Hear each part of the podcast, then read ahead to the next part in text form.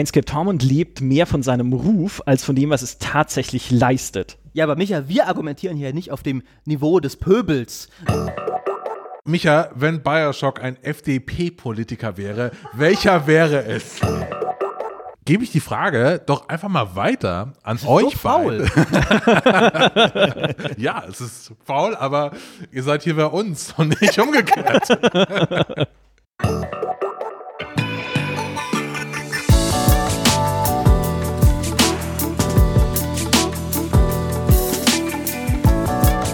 Ja, einen wunderschönen guten Tag hier zu Last Game Standing, dem Battle Royale Modus unter den Computerspiel Podcasts. Ich bin Christian Schiffer und bei mir sitzt Christian Alt. Hallo. Und heute ist der große Tag. Es ist das große Finale und wir sitzen hier zu viert. Denn äh, mir gegenüber sitzt zum einen Michael Graf und zum anderen Maurice Weber. Beide arbeiten bei der GameStar und ich muss nur sagen, was ist das für ein Duell? Also vergesst Bayern, Liverpool, vergesst äh, den Klassiko in Spanien, Real Madrid äh, gegen Barcelona. Hier sitzen die zwei Megakoryphäen des deutschen Computerspieljournalismus und die werden sich nachher intellektuell ganz schön die Fresse polieren, hoffe ich. ähm, Maurice Weber wird Planscape Torment vertreten, das äh, ich finde erstaunlich unknapp gegen Persona 5 sich durchsetzen konnte Ja. im Halbfinale. Also, wen hat das erstaunt? Naja. Niemanden hat das erstaunt. Hörer der Folge, also Christian Huberts hat Persona 5 so gut verteidigt. Also Christian, äh, Christian Huberts könnte sogar, weiß ich nicht, Peggle bei Beste Story bis ins Halbfinale ballern. Also das wird er schon hinkriegen. Genau. Und Michael Graf äh, wird äh, Bioshock äh, vertreten. Was auch sonst. Bioshock, ein Spiel, das, sagen wir mal, Arbeitssiege eingefahren hat. Erstmal dieser ganz knappe Sieg gegen Knights of the Old Republic, 51 zu 49 war das. Und dann Immer noch im, ein trauriger und, Tag. Und dann im Also- Halbfinale ähm, konnte es sich durchsetzen gegen The Last of Us, auch einigermaßen knapp, ich glaube so 47 zu, 57 zu 43. Ähm, vielleicht die erste Frage an euch. Ähm, Bioshock gegen Planscape Torment. Ist das für euch ein ähm, gutes Finale? Ist das für euch Deutschland gegen Brasilien oder sagen wir mal mittlerweile Brasilien gegen ähm, was, was ist denn sonst noch gut? Äh, Holland oder so? oder oder Sportverein A gegen Sportverein Ja, genau. B. ja, Deutschland, Deutschland funktioniert ja nicht mehr, weil ist ja, also ist es Brasilien gegen, gegen Niederlande für euch oder, oder gegen Frankreich? Oder ist das mehr sowas ähm, wie Bhutan gegen San Marino? Nee, du musst ja, es gibt ja keine kleinen mehr, musst du ja sagen. Genau, ne? das hat Also Rudi Völler damals gesagt, als, sie, als sie gegen Färöerinseln gerade so 3-2 gewonnen haben. Deswegen oder per se jedes Duell im Finale ist ein würdiges Duell, insbesondere wenn es von uns beiden vertreten wird, Maurice. Oh, das nee, ist ich finde, wunderbar ich, wir, haben, äh, wir haben heute schon ein bisschen drüber diskutiert, äh, weil uns nämlich ein äh, Genre absent war in der Abstimmung, nämlich die Echtzeitstrategie, die gute alte, mit äh, Warcraft und Homeworld und so weiter und so fort. wo wir ja, Starcraft. und StarCraft, stimmt, jetzt hätte ich fast, ver ich habe neulich noch gesagt im Podcast, äh, in unserem GameStar-Podcast, StarCraft hat die beste Story, die jemals ein Echtzeitstrategiespiel hatte und schon habe ich es vergessen. Ja, es, es macht mir guten Mut für später, dann, wenn es in die Diskussion geht. Ähm, aber das war halt so eine, es, es gibt so viele Spiele mit einer tollen Story da draußen und ihr habt sie halt, wie es sich bei einer Battle Royale aber natürlich auch gehört, zurecht gestutzt auf den harten Kern. Und äh, ja, mal, ey, wir hätten jedes Nee, Spiel aber sind halt- die acht Spiele auszuwählen, das war total schwer. Irre Ja, das ist wirklich Also, schwer. Wir, wir haben ja einen Thread, mit, äh, wo, wo man uns auf Spiele hinweisen kann, die wir vergessen haben. Und aus dem Echtzeitstrategie-Genre ist äh, Warcraft Warcraft, 3 Warcraft, wurde 3 dabei. Tatsächlich finde ich guter Hinweis, aber es war auch das einzige, glaube ich, Echtzeitstrategiespiel, äh, das da genannt worden ist. Aber ansonsten wurden natürlich sehr, sehr viele Spiele genannt. Und ähm, das war halt äh, wirklich irre schwer. So. Also Peggle habe ich auch gehört von Christian Huberts, soll eigentlich ganz cool sein. Also ich finde aber alles in allem kann man schon sagen, dass es ein sehr gutes Finale ist, weil es, find, es sind schon zum einen zwei der denkwürdigsten Spiele der Spielegeschichte, finde ich, sowohl was ihre Story angeht, was ihre Twists angeht, was auch ihr Szenario angeht. Und was ich auch schön finde, ist, dass es zwei Spiele sind, die aus sehr, sehr unterschiedlichen Ecken kommen. Ich habe zum Beispiel ja durchaus auch, wäre ich jemand gewesen, der, glaube ich, so sehr ich Bioshock auch schätze, KOTOR den Vorzug gegeben hätte äh, in, der, in der ersten Runde.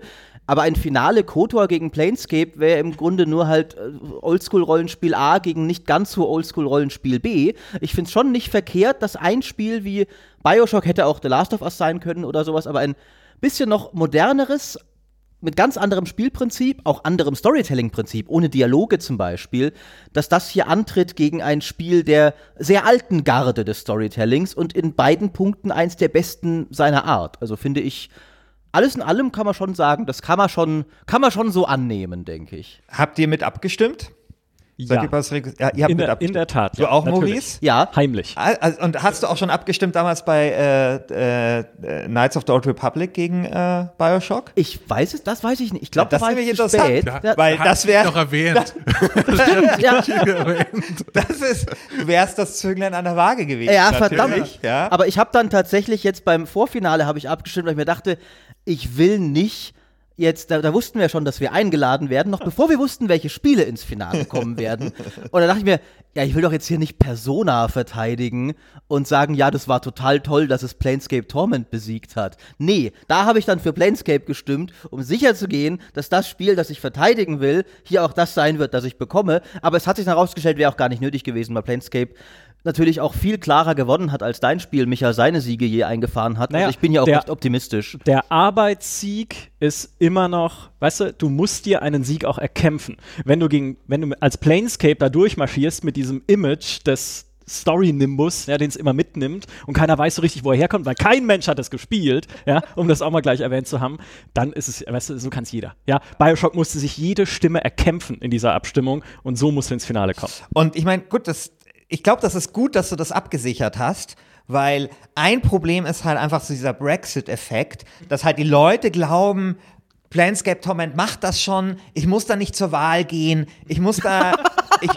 es, auf mich kommt es nicht an. Und am Ende hast du dann irgendwie ein Finale aus Persona 5 und The. Last of Us oder irgend sowas. Ja, also völlig, völlig abwegig. Jetzt siehst du, der Einzige der Welt bin ich, für den tatsächlich was am Ergebnis der Wahl hängt, weißt du? Weil am Ende natürlich ich das verteidigen muss. Ich bin, ich bin Theresa May eigentlich in, in diesem, weil ich muss dann ins Europaparlament gehen Also hier und jetzt bei quasi- Graf Juncker hier verhandeln, äh, warum Planescape gewinnt, wa was gewählt wurde von den Leuten. Na, dann schauen wir mal, ob du bei unseren Hörern da draußen äh, überzeugender argumentierst als äh, Theresa May Wir verstehen innerhalb ihrer Partei. Wir verstehen uns ja als Mandatsträger an Ja. dieser Stelle. Ja, Das ja. ist sehr gut.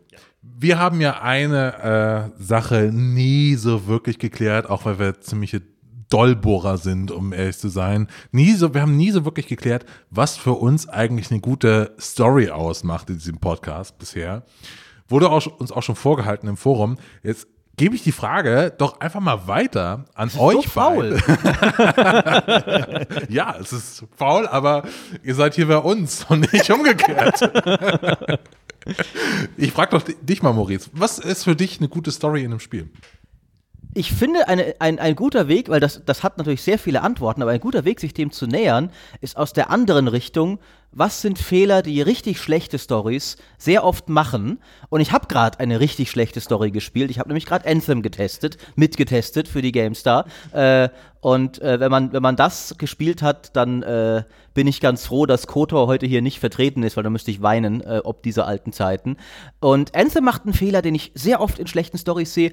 Es nimmt einfach als gegeben hin, dass du dich scherst um die blöde Story und macht dann überhaupt nichts, um dich irgendwie tatsächlich reinzuziehen. Es sagt einfach, ja, die Freelancer, die waren früher mal ganz toll und jetzt sind sie es nicht mehr. Ist das nicht traurig? Ich habe nie erlebt, wie toll die früher waren. Es wird doch Schnurz. Und ich finde das Wichtigste und das Erste, was eine Story machen muss, das, äh, ihr seid ja beide auch Buchautoren, das, euch wurde das bestimmt auch schon gesagt, der erste Satz, sonst verlierst du schon die Hälfte der Leser, wenn der nicht geil ist. Wow, Und- was ist unser erster Satz eigentlich? Nicht gut. Nicht gut? Ah! Das ganze Vorwort, ehrlich gesagt. Äh, Ja. Wir haben, das, wir haben das, äh, das erste Kapitel haben wir ganz am Anfang geschrieben und das ist so, am Ende hat, hat man dann nicht die Kraft, dann nochmal irgendwie den Bock umzuschmeißen und das, das dann nochmal zu sch schreiben. Aber wenn ich eine Sache nochmal machen könnte an unserem Buch, äh, wäre das erste Kapitel nochmal angeilen. Und, und gut machen, weil es gibt halt irre viele Leute, die das erste Kapitel äh, lesen und dann denken so, naja, so, so gut. Mach mal beim so nächsten Buch. Geil ist es nicht. Aber- genau, aber- beim nächsten Buch machen wir es besser. Äh, und äh, das ist ein bisschen doof, dass wir das A Anthem von unter den Büchern ein bisschen geschrieben haben. Dafür, Aber- aber- dafür haben wir aber keine Lootboxen, den Büchern. keine, Genau. äh, kein Ingame-Shop und so weiter. Das heißt einfach 18, Fu- äh, 18 Euro und dann hast du unser Buch. Aber, So. aber ich finde eben, äh, metaphorisch haben sowohl Planescape als auch Bioshock absolut fantastische erste Sätze, weil Bioshock sich sofort mit dem Mysterium seines absolut einzigartigen Szenarios einfängt. Da musst du auch noch gar nicht dich um Charaktere scheren. Das dauert ja länger, das aufzubauen. Einfach No Gods or Kings, Only Men, dann die Rede im Aufzug und du bist drin, du willst wissen, was das ist. Und Planescape auch, fängt mit so einem total bizarren, du bist tot, äh, hast Tattoos von deinem vorherigen Leben da auf dem Rücken, willst wissen, was da los ist. Ich finde, das ist unglaublich wichtig. Also, das ist der erste wichtige Schritt, den eine gute Story machen muss. Von Anfang an dir einen Grund geben, dich zu scheren um die Story. Äh, Was ja, was Anthem ja macht, ist ja dasselbe Problem, was Destiny hat und was viele andere Spiele haben. Sie geben sich halt Mühe mit einem Setting. Ja, du bau oder nicht, weil Mühe ist vielleicht jetzt ein bisschen hochgegriffen bei manchen Spielen, aber sie, sie denken sich ein Setting aus. Ja, wir denken uns dieses Universum aus und da gibt es ich finde, Mass Effect wäre vielleicht ein Beispiel, ja. Da haben sich Mühe, ja, dieses Universum, da gibt es dieses Citadel und da gibt es diese Aliens, mit denen hat die Menschheit mal Krieg geführt und es gibt die anderen Aliens, die sind technologisch überlegen und dann gibt es nochmal die anderen Aliens, die haben die nochmal wieder anderen Aliens damals irgendwie versklavt in einem Krieg und das ist aber nur Grundlage.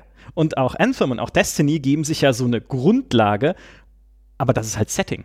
Und die eigentliche Story muss ja dann in diesem Setting dir einen Grund geben, irgendwie diese Reise anzutreten von A nach B oder halt da, dem ersten Satz zu folgen und dann dich wirklich zu interessieren, welche Fragen da gestellt werden und wie die Antworten dann am Ende aussehen. Und diesen Schritt gehen viele Spiele schon nicht. Die sagen sich dann, ja, Setting passt doch, ist doch spannend, wir haben doch Fraktionen und Aliens, dann wird's doch reichen. Nicht ganz. Jetzt äh, da hast du schon Mass Effect erzählt, da gibt's ja, jetzt, wenn wir es jetzt mal vergleichen, vergleichen mit Anthem, ich habe es auch gespielt. Ich, wir haben eben einen Podcast aufgenommen, äh, wo wir ein bisschen über Anthem hergezogen haben. Wir haben uns nämlich die Frage gestellt, welches Spiel ist geiler, Fallout 76 oder Anthem?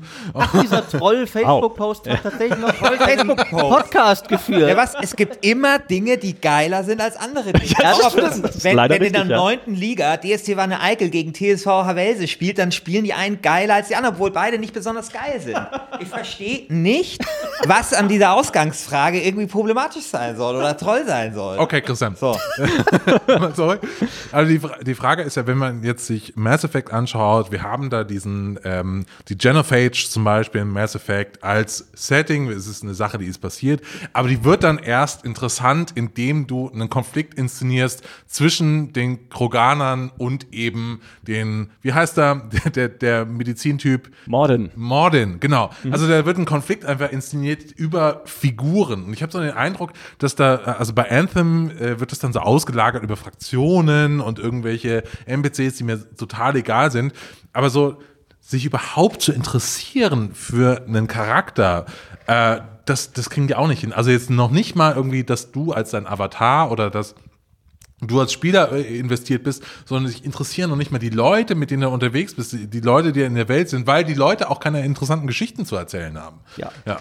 Das ist ja auch mit äh, in jedem Medium, denke ich, eine der, der ersten Weisheiten, die dir jeder Geschichtenerzähler erzählt, dass Story ist Charakter. Also die Figuren tragen die Geschichte und wenn du dich für die Leute, die da handeln, nicht interessierst, hast du am Ende, wie Michael sagt, nur noch ein Setting, äh, in dem aber nichts passiert, was dich interessiert. Ich finde eben, dass das äh, Schwierige daran ist, für Charaktere, die musst du erstmal ein bisschen aufbauen. Das heißt, du brauchst trotzdem noch irgendwelche Faktoren, die dich lang genug drin halten, dass du dich, dass du die Story der Charaktere erfahren willst. Äh, Und die Charaktere müssen dann auch gar nicht, finde ich, mega originell sein oder so. Die können auch einfach von Herzen kommen, gut geschrieben sein.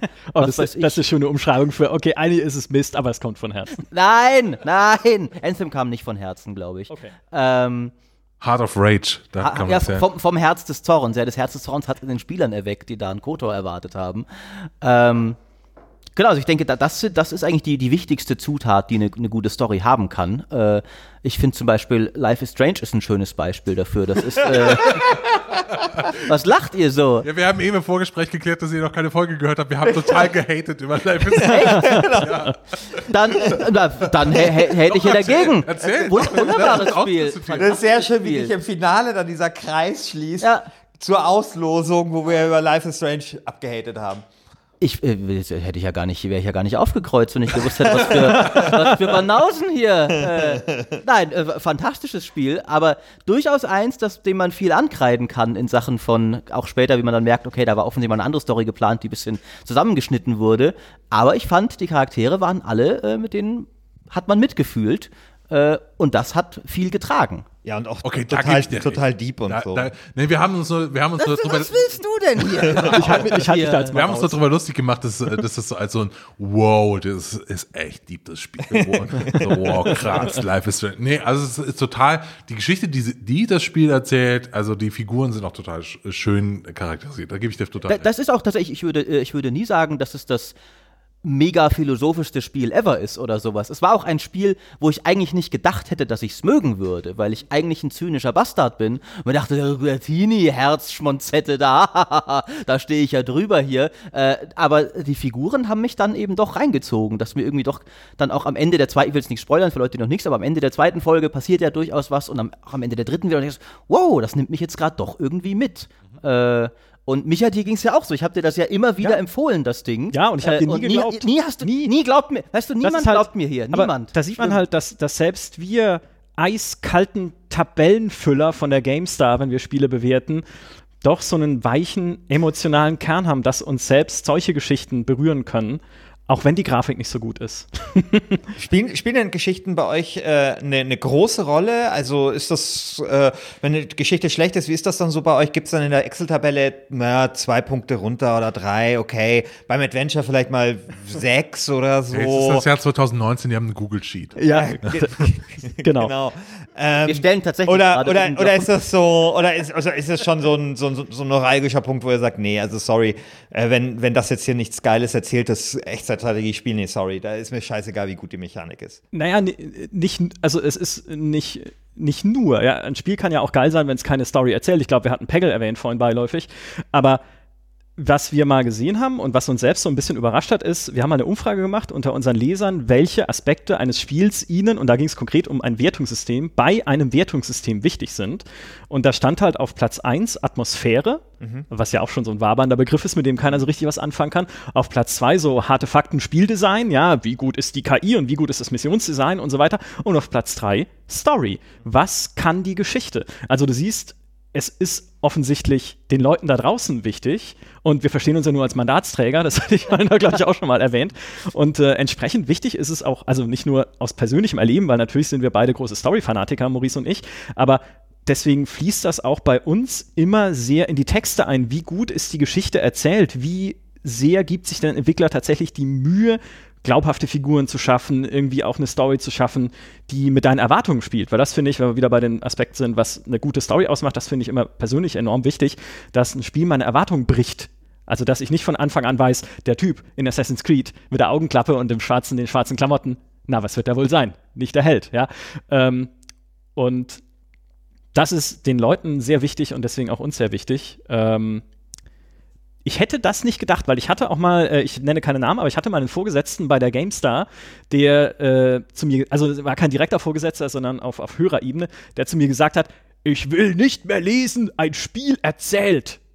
Jetzt hör mir doch auf mit diesem ein Spiel erzählt. Ein Spiel ist interaktiv, da geht es um Gameplay, diese Erzählerei, das ist doch alles nur Kulturwissenschaft. Also das hat er nicht gesagt, das war jetzt meine Interpretation dessen, aber so die Intention war dieselbe. Sozusagen, Mensch, hör doch auf mit diesem hochgestochenen Zeug, den Leuten geht es nur ums Gameplay. Und äh, das haben wir dann äh, bravourös widerlegt mit dieser Umfrage, die wir gemacht Es haben. ist aber natürlich schon was dran, dass es, und das klingt jetzt mega abwertend, aber dass es diese Leute gibt. Also man sieht ja jetzt gerade, und das ist ja auch legitim, weil zum Beispiel ich, mir macht ein Diablo 3 macht mir Mords viel Spaß. Hallo? Das spiele ich nicht wegen seiner Story. Ich bin durchaus auch, äh, dieser Twist, der, das, die Dings, deren, du weißt schon wer, ich habe den Namen bin, vergessen. bin durchaus offen für, sage ich mal, äh, äh, äh, Fast-Food-Gaming sozusagen. Mache ich auch gerne ab und an. Ähm, aber es, es gibt eben aber man, manchmal spalten sich die Erwartungen dann zum Beispiel. Zum Beispiel, wer an Anthem eher von Destiny aus rangeht, denkt sich, ja, das wird halt eine Story wie Destiny haben, wenn überhaupt. Und oh, das hat sogar zwei Dialogauswahlen, damit ist es ja viel besser als Destiny. Wer aber halt von BioWare-Ecke rankommt, der sagt, wie, wie was, da, das? Wie, F 15 Stunden und alles doof? Das ist es jetzt? Äh, und in dem Fall haben wir dann tatsächlich schon es stark in die Wertung einfließen lassen, äh, neben vielen anderen Problemen, denn wir waren von Anthem nicht begeistert. Und wir geben auch Wertungen, die eigentlich fast nur von der Story getragen werden, weil wo, wo, weswegen sonst kriegt ein Life is Strange 85 bestimmt nicht wegen seinem Gameplay. Es hat kein Gameplay. Das ist eigentlich eine Wertung nur für die Story und nichts anderes. Äh, oder auch ein Papers, Please, dem habe ich, äh, das habe ich damals bewertet, aber ich weiß ehrlich gesagt nicht mehr, womit. Ich weiß noch, dass Micha und ich uns damals, glaube ich, gebettelt haben, weil ich wollte ursprünglich gar keine Wertung geben und dann haben wir doch eine Oh, gegeben. oh, Aber war wir haben es hoch bewertet jedenfalls. Äh, und auch das hat ja wenig Gameplay. Also äh, es ist schon wichtig. Man muss sich aber, denke ich, schon bewusst sein, in manchen Genres ist sie wichtiger als in anderen, die Stories. Und äh, in manchen Genres wird es mehr Leute geben, die tolerieren, dass sie nicht so toll ist. Ja, du kannst ja sagen, nicht jedes Spiel braucht eine Story, aber auch nicht jede Story braucht ein Spiel. Und jedes Spiel, selbst das muss ich sagen, jedes, selbst ein Spiel, das keine Story braucht, wird von einer verbessert. Und das hat, finde ich, Borderlands Genau. 2 mehr Ja, bewiesen oder, als oder FIFA. FIFA habe ich nie gespielt. Ja, ja. Na, äh, Ja, äh, Öl ins Feuer, mein naja, Lieber. ich, na, gut, also ich finde, es gibt ja, äh, also ich mag die Story von FIFA tatsächlich. Ich habe das schon mal hier erwähnt. Ähm, Das ist so absurd. ja, sorry, sagen, dass Life is Strange doof ist. naja, da, Jetzt ja, die hey, FIFA-Story verteidigen. Trotzdem, ja gut, wir reden hier vom Fußballspiel und natürlich ist es so die typische Sch- Sport-Story, wo am Ende dann, oh, und jetzt gibt es noch die krasse Kabinenansprache und so. Ich habe das schon mal in einer anderen Folge gesehen, aber es hat, die hat trotzdem so schöne kleine Kleinigkeiten. Also zum einen erzählt die halt ähm, von diesem Hunter, der halt irgendwie aufstrebender Fußballer ist. Und dann plötzlich ist es so, dass dann die ganzen Vertreter kommen und plötzlich kümmert er sich nur noch um die Werbung und so und lässt das Fußballdings. Und das Geile ist, Oh. FIFA, FIFA ist ja selbst so total Teil dieser ganzen Fußballvermarktungsscheiße, ja. Und das fand ich dann irgendwie so, vielleicht unfreiwillig, aber ich fand ich irgendwie fast schon subversiv. Und dann spielt man eben seine Schwester auch, die halt Frauenfußball macht. Und dann wirst du da interviewt und wirst halt nur gefragt zu irgendwelchen Sachen zu deinem Bruder und so. Und du denkst, was für ein Arschloch und so. und, das sind halt so, und Okay, es gab zum Beispiel auch mal, ich habe auch mal ein Autorennspiel vor ein paar Jahren gespielt, das hatte eine Story und die war jetzt auch nicht geil, aber ich, die hat mich motiviert, dieses Autorennspiel weiterzuspielen, also mehr als wenn das quasi nur hier ist jetzt irgendwie so da, d- d- d- die nächste Strecke, die du fahren musst. Und ähm, das ist für mich, das sind so für mich Beispiele, du würdest weder beim Fußballspiel noch bei einem Autospiel eine Story erwarten, du würdest sie wahrscheinlich auch nicht verlangen, aber für mich hat das jeweils diese zwei Spiele besser gemacht. Und ich wünsche mir, weil natürlich Pro Evolution Soccer, wie jeder weiß, das weit bessere Fußballspiel im Vergleich zu FIFA, dass vielleicht auch äh, Konami ein bisschen Geld in die Hand nimmt und dann irgendwie schön aus der Regionalliga, schöne Regionalliga-Bolzplatz-Story ohne prominente Namen irgendwie. Ja, die haben dann halt so, so, also so Richtig Hand, schön. Handtöpfer Genau. gegen irgendeinen Ja, genau. anderen. München, Türkgücü gegen, gegen, gegen Hansa Neuhausen. Autostadt. oder so. Ja, fände ich richtig geil. So mit Wur- Wurststand und so und, und 30 Leuten, die zuschauen und so. Fände ich irgendwie geil. Für, für mich ist, glaube ich, das beste Beispiel davon ist äh, Portal. Weil Portal hat perfektes Gameplay. Also man kann sich darüber streiten, ob ein Puzzlespiel jetzt dein Ding ist oder nicht, aber Portal ist als Spiel, finde ich, perfekt. Aber es ist, finde ich, nur deswegen zu dem Kulturgut geworden, das es ist, weil sie noch den Humor mit reingepackt haben. Das war ja auch keine tiefe Story oder sowas, aber The Cake is a Lie ist halt zu einem Meme geworden wie wenige Spiele, weil sie sich halt gesagt haben, wir gehen noch die, die Extrameile sozusagen. Wir haben perfektes Gameplay. Wie können wir das noch geiler machen? Ja, mit einer richtig guten, mit richtig guten Dialogen. Also, es sind ja nicht Dialoge, du sprichst ja nicht, äh, aber äh, das finde ich ist das, das Paradebeispiel eigentlich dafür, wie eine gute Story selbst ein richtig gutes Spiel nochmal aufwerten kann. Und eben, ich habe es vorher schon gesagt, Borderlands 2 war für mich auch noch so ein, so ein Ding. Loot-Shooter der primitivsten Sorte, Koop, du brauchst keine Texte in dem Spiel, aber du bist so überrascht, dass sie da sind und fantastisch sind, dass das bis heute für mich, also Borderlands schreibt ins, hat bessere Stories inzwischen, als die BioWare schreibt. Das ist traurig, das ist deprimierend, aber wenn du das mit Anthem vergleichst, ja, Ja. Also wirklich. ne, ich meine, bei Portal ist ja, äh, finde ich, gut gewähltes, sehr gut gewähltes Beispiel, weil da weiß man ja irgendwie, das, wie das Spiel auch vorher war, als es diese Studenten irgendwie äh, gemacht hatten. Das war das nicht irgendwie so zum Fantasy-Scheiß oder so? Und dann hat Ja, ja, ja, ja. Na, Und dann, dann, und dann hat irgendwie Ja, ja. mal Valve sich dem angenommen und haben gesagt, so hier, ja. Und Ja, klar, Wobei ich aber finde, dass tatsächlich irgendwie bei Portal ist echt so eine Gratwanderung. Ich finde die Story, beziehungsweise die Story-Elemente von Portal 2 ein bisschen zu überbordend. Das ist mir schon ein bisschen too much. Das lenkt mich so ein bisschen zu sehr vom Gameplay ab. Und irgendwie so, der Teil 1, da will ich nichts dran ändern. Das ist so, mhm. hey, den kannst du auf den Podest stellen und irgendwo ins Museum hängen oder so. Haben wir ja auch zum besten Spiel ever gewählt so, bei der GameStar. Ja, da hat Christian äh, eh noch ein Hündchen mit euch zu rufen irgendwann. Ja, aber, ja, ja, da, ja, aber Christian genau. hat ja offensichtlich eh keinen Geschmack, deswegen soll er doch. Nee, aber Portal 2 war dann schon, wenn dann noch die Backstory kommt, äh, äh ich habe jetzt den Namen vergessen, aber äh, hier der von äh, J.K. Simmons J.K. Simmons, richtig, genau, ja. Man muss den Namen ja gar nicht. Äh, es, es war, war er war für mich auch immer nur Jonah Jameson. Ja, ja, genau. ja. Also, äh, das war mir dann alles ein bisschen zu viel und ich finde, es ist so tatsächlich ein bisschen zu viel Story drin irgendwie in Portal 2. Ich finde aber, Portal 2 hatte auch zu viel Gameplay tatsächlich. Also, ich finde, Portal 2 ist ein gutes Beispiel von einem Spiel, wo auch völlig gerechtfertigt. Sie hat gesagt, okay, das war so ein Hammerding, wir müssen jetzt ein, ein volles Spiel darum bauen. Und du merkst, irgendwie ist es immer noch großartig, aber es trägt es dann nicht zu 100 Prozent. Also auch bei den Spielmechaniken, wenn es dann an diese komischen Gele ging und sowas, dachte ich mir so, ja, natürlich braucht ihr das jetzt, um, um daraus ein volles Spiel zu machen. Und ich fand auch, ich fand, es war ein sehr gutes Spiel, aber es hatte nicht die simple Eleganz des Originals, weil das Original hatte halt, da, wie du sagst, da musste man nichts dran ändern, da war nichts überflüssig und nichts, wo ich gesagt hätte, okay, das, das kann auch weg, aber auch nichts, wo ich gesagt hätte, das fehlt. Und Portal 2 war so ein bisschen so, ja, irgendwie, also ich weiß, ja, ja, so aber trotzdem toll, aber halt eher ein hoher 80er als ein ja. 90er, um mal in, in Fachjargon. Irgendwann werden wir vielleicht auch die Staffel machen, ähm, bester zweiter Teil. Ja, Hatten oh ja. Ja. ja. Das, überlegt. Äh, da gäbe es viel zu sagen. Portal 2 ist übererzählt, quasi. Was ich ja, wir hatten ja auch mal die, äh, die Diskussion bei uns, was Story angeht, in, also ich finde halt, bei FIFA ist es recht absurd, dass es eine Story braucht, weil das Universum, in dem ich mich da bewege, ist ja klar. Ist halt Fußball. Ja? Ich spiele halt Fußball mit einem Fußballverein auf dem Fußballfeld. Äh, genauso bei einem Star Wars Battlefront. Da spiele ich halt Imperium gegen Rebellen. Das kennt jeder, das weiß jeder. Da brauche ich nicht irgendwie große Erklärung drumherum. Aber bei so einem, bei so einem Spiel wie Destiny, was ja halt ein Universum sich mal aufbaut, das aus viel Weirdness und komisch, komischen Sachen besteht, ähm, ist es, finde ich, wichtig, dass du in irgendeiner Art und Weise eine Story inszenierst, was ihr dann auch versucht haben mit der, mit der Kampagne von Destiny 2, die dich irgendwie in diesem Universum verortet und dir beibringt, wer du eigentlich bist und was da passiert. Also wer bist du, was tust du, was ist dein Ziel und worum geht's da? Und ich finde ein Spiel, was das super gemacht hat, auch wenn niemand jemals es irgendwie erwähnt wird, wenn es um ähnliche Story-Hitlisten geht, ist halt Diablo 2. Weil in dem Diablo 2 hast du ja auch natürlich, klar, die Rendersequenzen sah halt auch einfach geil aus, aber trotzdem, du verstehst auch, wir, also am Anfang dieser Marius-Typ, der dann irgendwie von, okay, wie sich später herausstellt, von Baal da irgendwie in seinem Gefängnis besuchte. Also das Böse ist wieder in die Welt zurückgekehrt und klar, mein Job ist es nur irgendwie eine Million Monster zu schnetzeln, aber die Story zieht dich da durch. Sie verortet dich in diesem Universum und was du im Endeffekt machst, ist trotzdem nur Grind, aber du fühlst dich halt gut dabei. Das Grind für das Gute.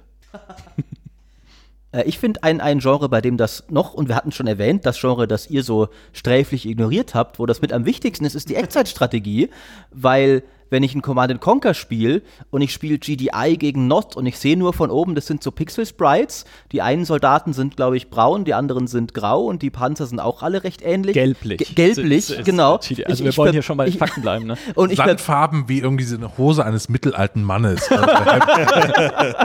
du, du, bist ein Poet. Ja. Äh, und, und ich verbinde halt gar nichts damit, aber weil ich diese Story habe, diese Zwischensequenzen, wo, ich, wo, wo mir Kane erzählt, was Not ist, äh, das verleiht halt dem gleichen Skirmish, das ich dann nach der Kampagne spiele, so viel mehr Kontext. Ich, Im Skirmish selbst sehe ich nichts von dieser Backstory oder Lore, aber ich kenne sie halt jetzt und hab viel mehr, hat viel mehr ich meine, klar, eine normale Multiplayer-Partie, Echtzeitstrategie hat jetzt nicht das mega emotionale Gewicht, aber es ist halt trotzdem was anderes. Deswegen langweilen mich viele von den moderneren Echtzeitstrategiespielen, wo die Fraktionen teilweise einfach gar keine Persönlichkeit mehr haben. Einfach nur, ja, du hast Panzer, der andere hat auch Panzer.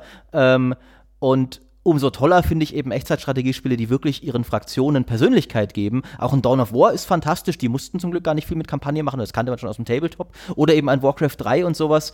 Das, äh, die Story kann halt den, also wie Micha sagte, den, den Spielhandlungen viel mehr Kontext verleihen, selbst nachdem sie schon rum ist. Bei Command Conquer ist es aber auch so, dass du, du hast ja nicht nur ein Setting, du hast ja nicht nur GDI versus Nord, du hast auch äh, ich habe jetzt leider vergessen, wie der heißt, schon wieder. Äh, der Typ, der dir die erste Mission gibt im ersten Command Conquer, der dann erschossen wird irgendwann. Seth, glaube ich. Ja. Seth. From God to Cain to Seth. Genau.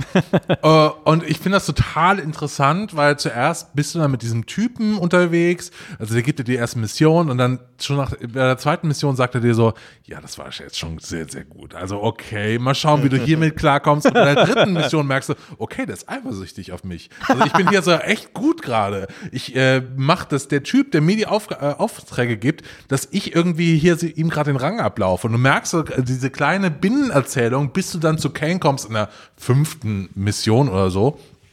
Und merkst, hey, ich bin ja gerade einen Rang aufgestiegen in der, in der Nordorganisation. Ich fand das so einen netten Kniff irgendwie, weil du natürlich als Spieler dann auch eine Motivation hast, jetzt extra gut zu spielen, um, um es diesen Seth, der den Erfolg nicht gönnt, dann zu zeigen. Also das fand ich super. Ja. Stimmt. Ja. Oder Homeworld. Weil es kann keinen Podcast mit mir geben, mit dem Homeworld. Jetzt geht's wieder los. Äh, Aber was ist mit Stellaris?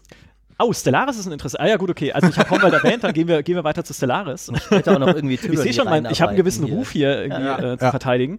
Ähm, nee, kurz zu Homeworld. Äh, Homeworld schafft es halt einfach auch mit den mit den simplen Mitteln, mit denen es erzählt, das sind ja diese schwarz-weißen Zwischensequenzen, ähm, es gibt in den Missionen ja auch nicht, also du siehst ja auch nie Personen, du kriegst halt irgendwie Synchronstimmen, die dir irgendwas erzählen und dazu ein kleines Porträtbildchen, aber trotzdem halt eine wahnsinnig krasse Atmosphäre aufzubauen und auch eine durchgehende, ich meine, ich finde schon den Wort, das, den Begriff Story eigentlich zu viel, aber trotzdem so eine durchgehende Erzählung zu schaffen, in der du einfach mitfieberst, was passiert, wenn du am Anfang aufbrichst von diesem Wüstenplaneten auf der Suche nach deiner Heimatwelt und dann rausfinden musst, was mit deinem Volk passiert ist und wie du da gestrandet bist und wer dich vertrieben hat, um sie dann halt am Ende äh, in den Hintern zu treten. Und auch da wieder diese, am Anfang diese Frage, die sich dir halt stellt, dieses Mysterium, was du irgendwie ergründen willst ähm, dem du dann auch folgst in der Geschichte. Und noch dazu eben, das ist das, was ich vorhin meinte, es spielt halt auch mit deinen Erwartungen, weil du dann, ich glaube, das kann ich spoilern, weil das Spiel ist jetzt äh, zw- 20 Jahre alt. Ach du, okay, ich bin alt. Ähm, ja, äh, das kann ich, glaube ich, spoilern, weil du kommst halt in der Mitte des Spiels in, äh, in einen Nebel, in dem irgendeine Sekte haust, die, von der du nur weißt, okay, die greifen alle an, die in diesen Nebel fliegen und die ähm, sind halt so extrem isolationistisch da unterwegs. Und du weißt aber, du musst durch diesen Nebel, um zu deiner Heimatwelt zu kommen und kämpfst dann gegen diese Sekte, zerstörst ihre Mutterschiffe mit deinen Zerstörern, die heißen auch so, dann passt's auch und kämpfst dich da durch und ähm, hast dann halt so dieses Triumphgefühl, weil du sagst, hahaha, die Deppen, ja, die haben schon ziemlich mächtige Schiffe, ich bin halt einfach besser, ja, und äh, findest dann halt irgendwo in diesem Nebel, einsam und verlassen vor sich hintrudelnd im All, ein Flüchtlingsschiff, was genauso ist wie das, mit dem du auf deinem Heimatplaneten gestrandet bist und sitzt halt da und denkst, scheiße, scheiße, das waren halt meine Brüder, ja, die genau dasselbe Schicksal erlitten haben wie mein Volk, dann irgendwie vor 3000 Jahren, sind auch die dort vertrieben worden. Du Monster. Und das ist wirklich ein Moment, da, als ich das zum ersten Mal gespielt habe, saß ich vor dem, ich habe nichts mehr gemacht, ich saß da und habe gedacht, aha, jetzt, äh, das ist, das trifft mich jetzt erstmal und dann bleibe ich mal einen Moment äh, hier erstmal sitzen und mache nichts. Ähm, Da, das ist, glaube ich, auf jeden Fall ein, ein Bestandteil einer guten Story. Sie trifft dich. Also sie berührt dich entweder tief emotional oder bringt dich wirklich grundlegend zum Nachdenken. Ja. Äh, ich finde, beides kann gleichermaßen effektiv sein. Sehr oft machen sie auch beides auf einmal, aber das finde ich auch was, was beide Spiele, über die wir heute noch später reden werden, geschafft haben, äh, dass sie dich vielleicht Sachen hinterfragen lassen, dass sie dich nachdenken lassen oder dass du einfach mal da sitzt, so, wow, okay, okay. In einer der ersten Folgen habe ich geäußert, dass immer noch oft geäußert wird, äh, dass äh, es über Computerspielgeschichten heißt, ist ja ganz gut für ein Spiel. Ja, ist das immer noch so? Also, ähm, das, also würdet ihr sagen, die, sagen wir mal, die besten Spiele, äh, Geschichten, die Spiele erzählen, gut sind, aber gut für ein Spiel? Oder also glaubt ihr, dass das tatsächlich ähm, erzählerisch mittlerweile mithalten kann mit anderen Medien wie Film und Literatur? Ich finde tatsächlich, dass der Stand von Spielestories nicht der Hammer ist aktuell. Ich finde sehr wohl, dass die besten Spielestories durchaus mit Konkurrenz in anderen Medien mithalten können. Ich finde zum Beispiel, sag mal, The Witcher 3 spielen ist durchaus, finde ich, ähnlich fesselnd wie eine Folge Game of Thrones schauen oder sowas oder die Bücher zu lesen. Ich finde nur, dass die Zahl der Spielestories, die in dieser Sphäre rangieren, deutlich kleiner ist als, äh, als bei, bei, anderen, äh, bei anderen Medien. Vielleicht auch daran liegt, dass Spiele natürlich ein jüngeres Medium sind. Aber wenn man sich, finde ich, ich bin oft sehr deprimiert, und da sind wir jetzt wieder bei Anthem, äh, wie wenig Mühe sich gerade AAA-Spiele mit, mit sechs Jahren Entwicklungszeit, mit mehrfachem Millionenbudget. Und das ist dann alles, was ihr euch an Story, also ich meine, Autoren sind das Billigste in diesem ganzen Prozess, seien wir doch mal ehrlich. äh, und äh, und es, es gibt, wenn, wenn du, du könntest dir doch bestimmt für, für, für das Budget eines Anthem selbst Fantasy-Bestseller-Autoren leisten. Du könntest sagen, Brandon Sanderson, Patrick Rothfuss hier, kommt mal her. George R. Martin inzwischen wahrscheinlich nicht mehr. Der ist jetzt zu reich durch die Serie geworden. Äh, und dann, und dann, wenn man auch immer hört und dann sagt Destiny ein Jahr vor Release, oh, äh, die Story finden wir eigentlich doch nicht so geil, die du geschrieben hast. Äh, wir machen sie jetzt nochmal komplett neu. Der, der Studioboss findet die nicht so gut. Äh, also wieder auch Autoren, das ist ja auch in Filmen so. Der Drehbuchautor mhm. ist ja so ganz unten, mhm. äh, gerade vielleicht mal über dem Kameramann noch, wenn er Glück hat. Äh, und äh, das finde ich schon schade. Und ich finde sehr oft musst du bei guten Spielestories entweder weit in die Vergangenheit oder zumindest ein paar Schritte ins Nischige gehen, bevor du sie findest. Und ich finde zum Beispiel so jetzt, ich sag mal sowas wie Life wie, Strange zum Beispiel.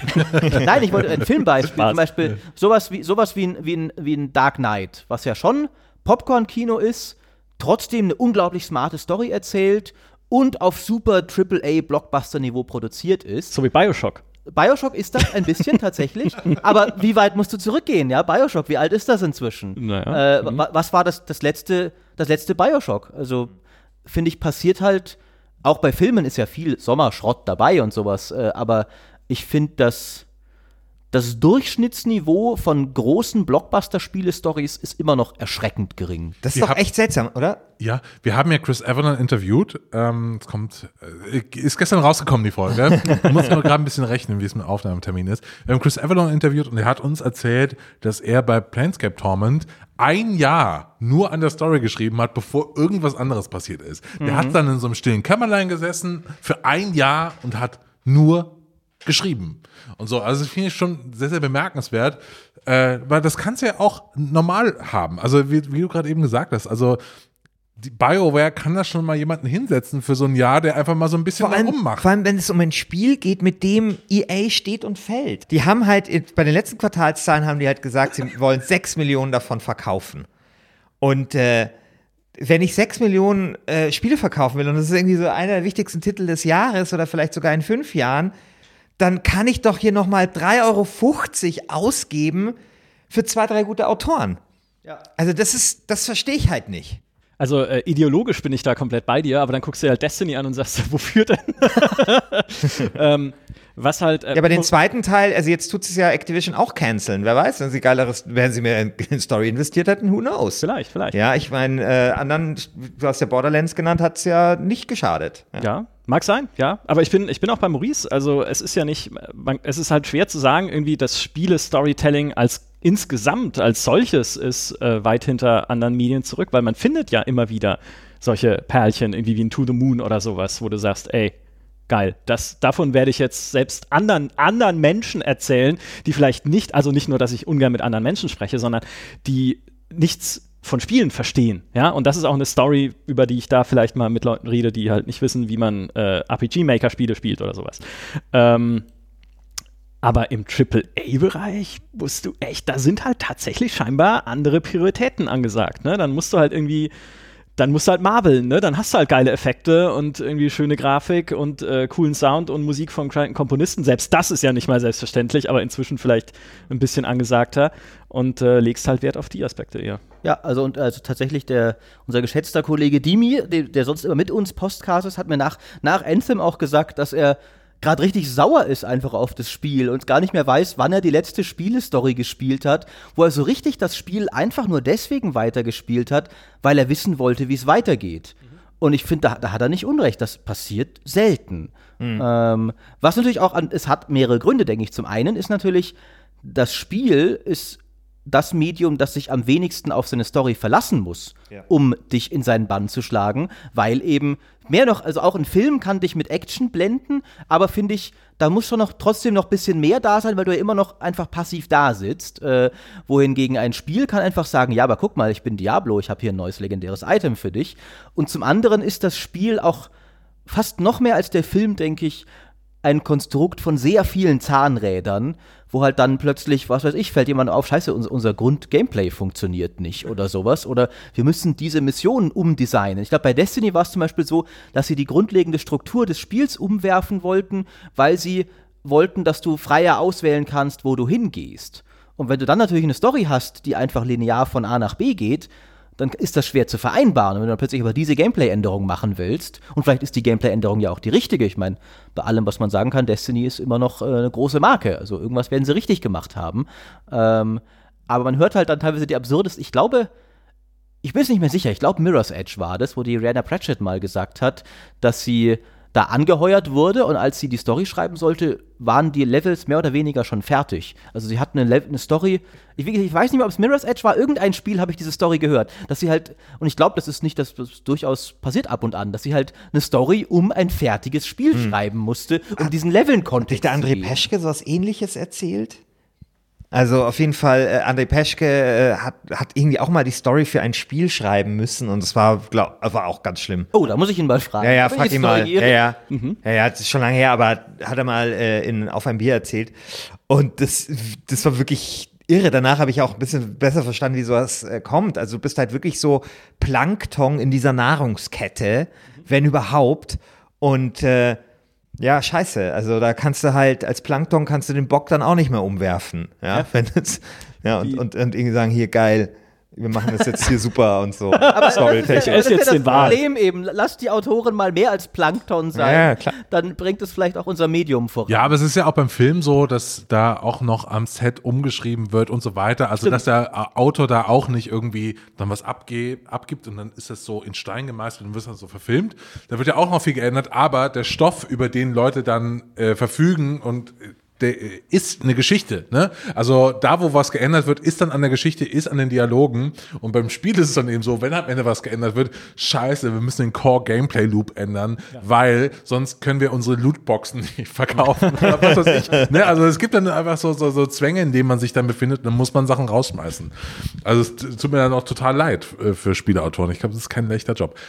Andererseits, ich glaube, dass äh, Rollenspielentwickler das vielleicht noch ein bisschen einfacher haben, weil äh, ich glaube, da ist es ein bisschen einfacher mit abgeschlossenen Quests, wo so Mini-Geschichten erzählt werden, Ja. als jetzt bei äh, Loot-Shootern Genau. wie Anthem. Ich würde nämlich sagen, bei The Witcher, dass es eigentlich keine gute Geschichte erzählt. Ehrlich gesagt weiß ich gar nicht mehr, um was es ging. Irgendwas du mit, musst Siri finden. irgendwas mit, genau. Und dieser dunklen Okay. Brut Wilde oder? Jagd. Die Jagd? dunkle Brut, ist, ah, das war Dragon Age. Ja, ja, genau, okay. Die, ja, die wilde Jagd, Also, ja. aber was es natürlich erzählt, sind fantastische Quests. Ja, also die Quests sind halt in sich gut geschrieben, irre gut geschrieben und erzählen halt kleine Geschichten.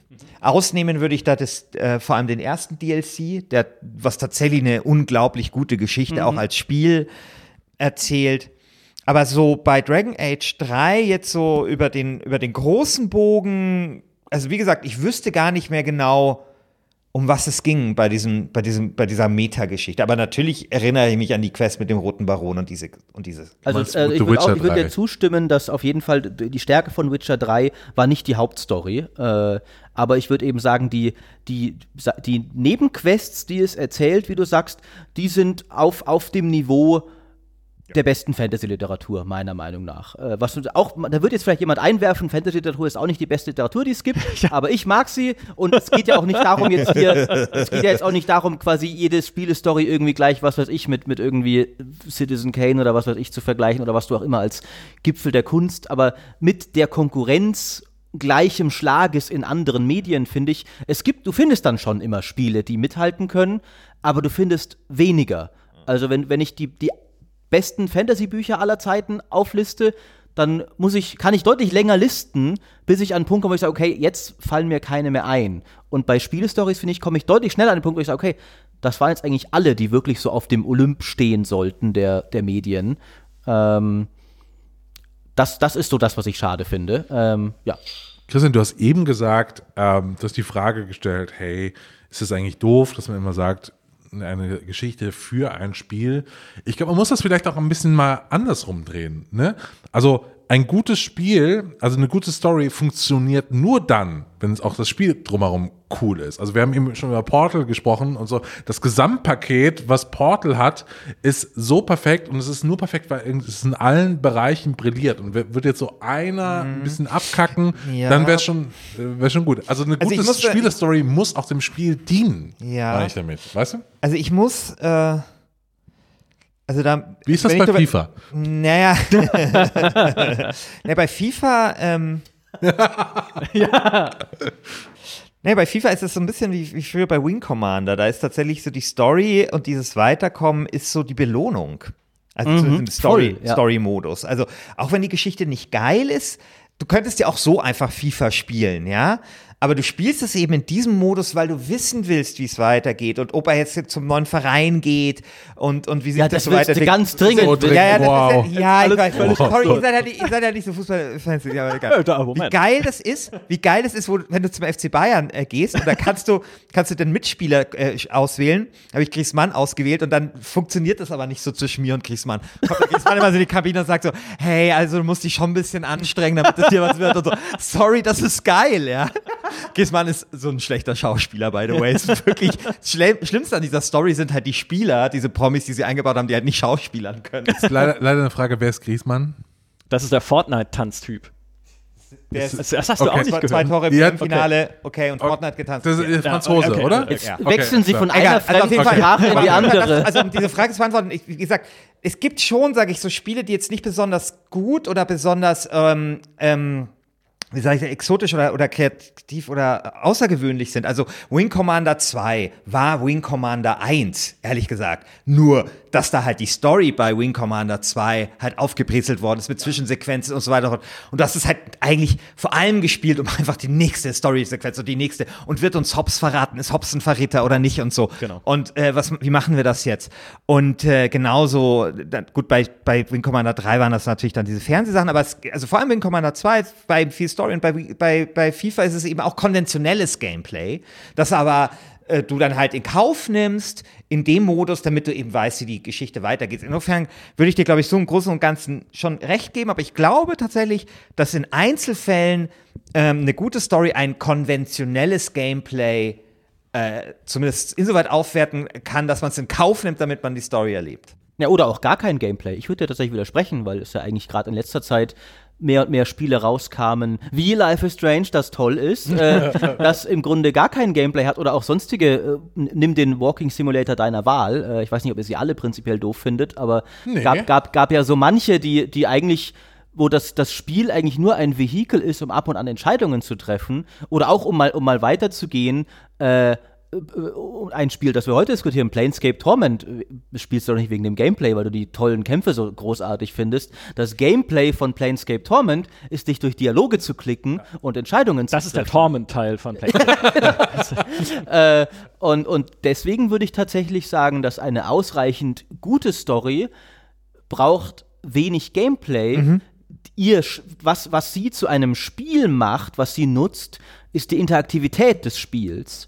Äh, nämlich, dass die, das Spiel als einziges Medium dir halt erlaubt, die Story mitzubestimmen. Das ist der Game-Element dieser Nee, Story. Nicht mal. Und also das ist ja das, was ich, äh, das war das, was ich vorhin meinte, wo ich sagte, nicht jede Story braucht ein Spiel.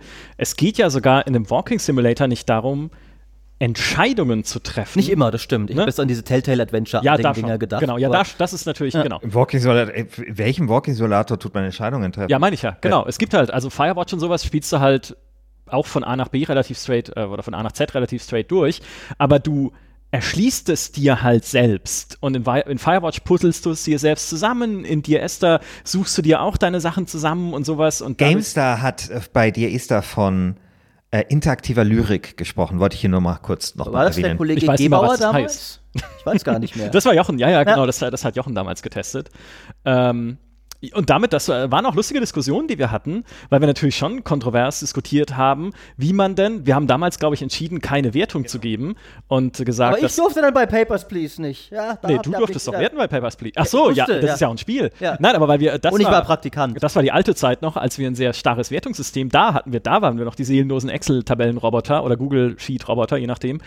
Ähm, weil wir dann viel diskutiert haben, kann man denn ein Spiel, das auf alles, was ein Spiel ausmacht, pfeift, nämlich Gameplay, ähm, also tut's ja nicht im Prinzip, du bewegst dich ja trotzdem, du spielst und erschließt dir die Welt ja trotzdem interaktiv, aber zumindest auf Herausforderung pfeift, kann man das denn als Spiel bewerten? Und wir haben dann am Ende gesagt, erstens gibt's unser dummes Wertungssystem nicht her, weil wir halt da so in Kategorien die Sachen einordnen mussten. Das, ich, das mochte ich schon damals nicht und dann haben wir es Gott sei Dank abgeschafft. Ähm, und auch danach haben wir dann aber überlegt, wie, welche Wertung würden wir denn jetzt drunter schreiben bei so einem Ding, was ja wirklich halt erzählerisch fantastisch ist, aber spielerisch nicht existiert.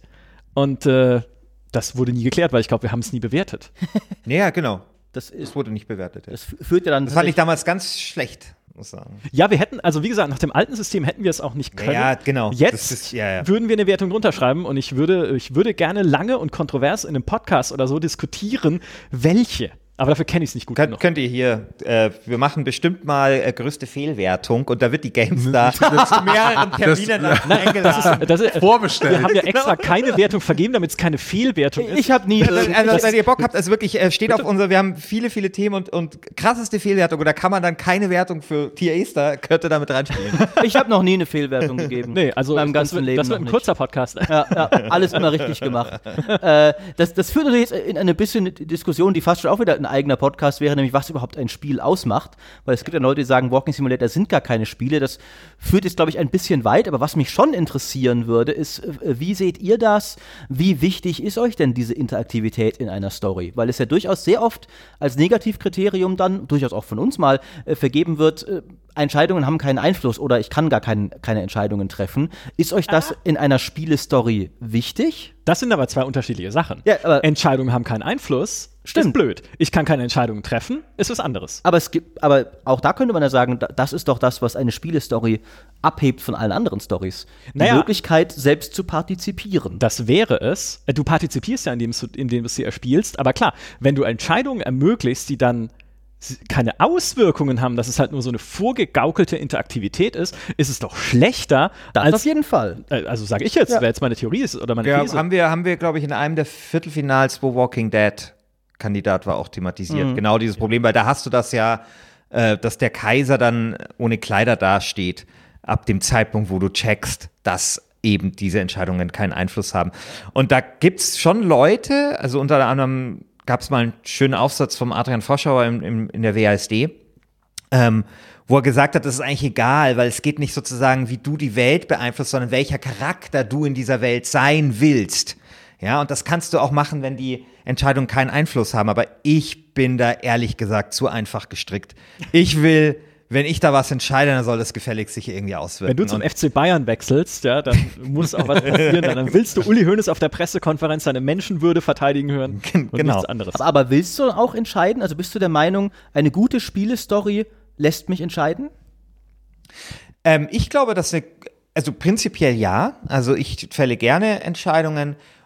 Allerdings gibt es natürlich auch äh, Stories, wo dir ganz absichtlich äh, die Entscheidung verweigert wird und dir dann das Gefühl ge- der Auslieferung gegeben wird und der und so weiter. Und das kann ein unglaublich mächtiges Instrument sein. Äh, bei Bioshock gibt es ja genau so eine Szene. ähm, aber damit das funktioniert, musst du davor irgendwie das Gefühl gehabt haben, dass du äh, die Kontrolle hast. Ich bin tatsächlich da so ein bisschen Michas Meinung. Ich habe tatsächlich prinzipiell kein Problem damit, auch mal eine ne lineare Story zu spielen, in der ich nicht entscheiden kann, wenn sie gut ist. Äh, das ge- äh, streckt sich bei mir übrigens auch über Gameplay. Ich habe auch kein Problem mit mal äh, ein Spiel ohne Open World zu spielen, das einfach nur ein Level nach dem anderen, wenn das, Das geil ist das Beste, was, was äh, Banners, äh, Banners Saga gemacht hat. Einfach, was, was ist geil an Rollenspielen? Entscheidungen treffen, coole Kämpfe. Dieses Herumgelaufe braucht doch kein Mensch. Weg damit. Völlig richtig. Zack, zack. Völlig richtig. Äh, und aber eben das, das Schlimme ist dann, wie, wie Micha sagte, wenn das Spiel so tut, als könnte ich was entscheiden. Und dann merke ich, vor allem wenn ich es halt sehr offensichtlich merke, und wir sind schon wieder bei Anthem, aber hey, äh, wenn es halt einfach so klar ist, dass das alles sinnloses, also sinnloser Kram drumrum ist, der irgendwie so ein bisschen vorgaukeln soll, dass das hier meine Story ist. Äh, Und dann Und so dass da auch noch ein bisschen. Bioshock drin ja, genau, steckt, genau. ne? Ich habe Also- halt kein Problem, wenn ein Spiel einfach von Anfang an sagt, nee, ich tue auch gar nicht erst so. Ich habe hier eine geile Story, die ist ein, ich will dir eine filmreife Story zeigen und die ist super. Du darfst da dann nichts entscheiden, aber er, geh, geh rein, erleb die und die ist fantastisch. Dann sage ich auch, ja gut, das kann ich durchaus mal äh, machen äh, und kann ich auch genießen. Aber eben dann sei von Anfang an klar darüber, was du bist und was nicht. Ähm, genau. Es gibt eine Sache, ich komme jetzt von ganz weit her. Ne?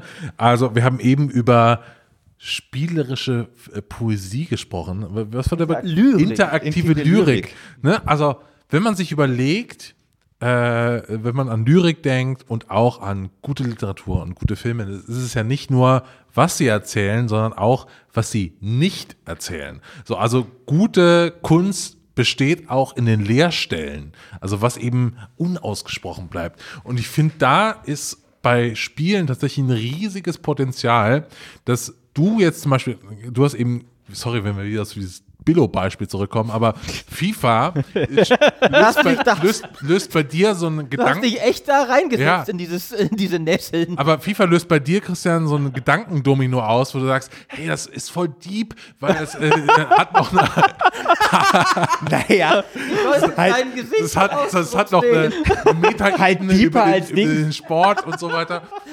Oder, Das ist doch die Tagline für FIFA, deeper als Ding. oder ich im letzten, im, im letzten äh, Halbfinale, ich liebe Crusader Kings 2, weil ich in Crusader Kings 2 in den Leerstellen tatsächlich mir meine eigene Story zusammenreime, wie jetzt mein Sohn versucht, seinen Onkel umzubringen und da, da scheitert der Anschlag und so weiter. Also ich finde gerade in diesen spielerischen Leerstellen, wo einfach nicht Sachen so super äh, offensichtlich sind, können Spiele tatsächlich richtig brillieren. Seht ihr das auch so? Oder Also es ihr gibt doch diesen Satz, der glaube ich da ein bisschen damit verwandt ist von Jordan Mechner, also der, ich glaube so spricht man ihn aus, weiß nicht genau, Mechner? Mechner? Mechner, Jordan Mechner, der äh, Prince of Persia gemacht hat, der ja mal diesen Satz gesagt hat, Spieler müssen in einem Spiel das Gefühl haben, nur 50% vom Spiel gesehen zu haben, obwohl sie 90% gesehen haben.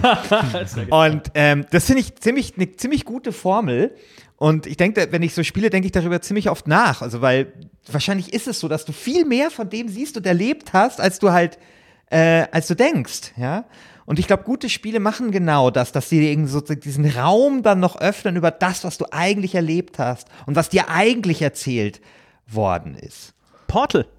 Ich finde, Portal ist doch das beste Beispiel dafür, weil Portal hat wenig Story, bis eigentlich gar keine.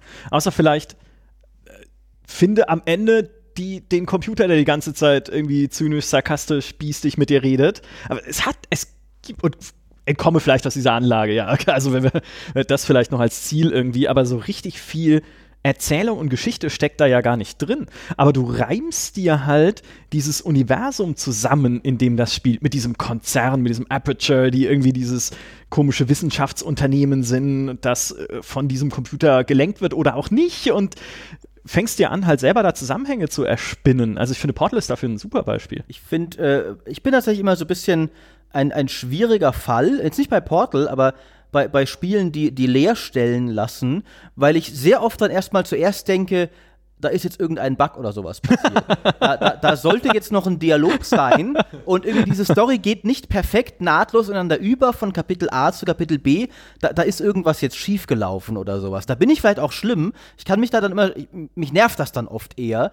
Aber ich weiß, was du meinst mit Crusader Kings. Ich spiele zwar die Paradox-Spiele noch nicht, ich muss die endlich mal nachholen, aber Total War spiele ich ja sehr gerne. Das hat einen ganz ähnlichen Faktor. Das ist was, was auch Spiele als fast schon einziges Medium können, dass sie dir halt ein ein sich zufällig, nicht zufällig, aber sich immer anders aus deinen Handlungen ergebendes Szenario vor, fortsetzen, das sich ewig weiterspinnen lässt und dessen Story du dir selbst dazu denkst. Das kann ja weder ein Buch noch ein Film und auch ein Netflix Bandersnatch oder was weiß ich ist noch weit davon entfernt.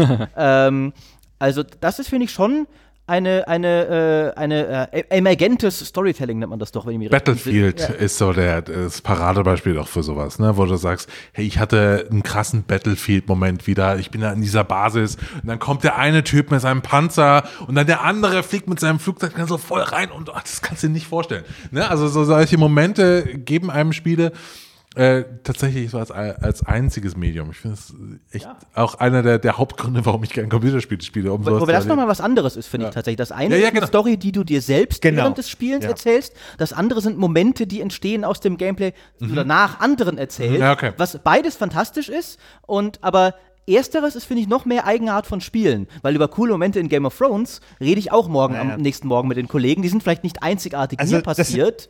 Ja. Aber ja. Also ich meine, das sind natürlich dann auch Spiele, wo dann quasi die Story wegfällt und die dann im Kopf einfach stattfindet, oder? Also ich meine, Ja. da gibt es aber dann, finde ich, auch zum Beispiel Probleme. Ähm, und zwar, wenn das aber dann ein zu konkretes Szenario ist. Also so, ich nenne jetzt so Civilization zum Beispiel. Ja, Civilization, da kennst du halt, ähm, das spielt halt in unserer Welt. Mehr oder weniger, man kennt die Völker, man kennt die Erde und keine Ahnung was. Und da ist zum Beispiel so total seltsam, dass so ein Krieg da 700 Jahre dauert. Ja, so. Was, was halt in der Realität nicht so ist. Und dann musst du das quasi in deinem Kopf so übersetzen, dass das wieder auf die, ich denke mir dann immer aus, ja, vielleicht ist das jetzt einfach so ein schwelender, längerer Konflikt und irgendwie, äh, keine Ahnung, so. Und also, deswegen ist Königin Kleopatra auch Ja. immer noch am Leben und Ja, sie kämpft also- sich mit Otto also, von Aber ihr, Bismarck. aber ihr wisst, was ich meine. Also, während, während, während das zum Beispiel, so ist es ja bei ähm, Stellaris überhaupt gar kein Problem. Weil da wirst du sowieso in eine andere Welt ge ge gedingst. Die hat halt ihre eigenen Regeln und keine Ahnung was.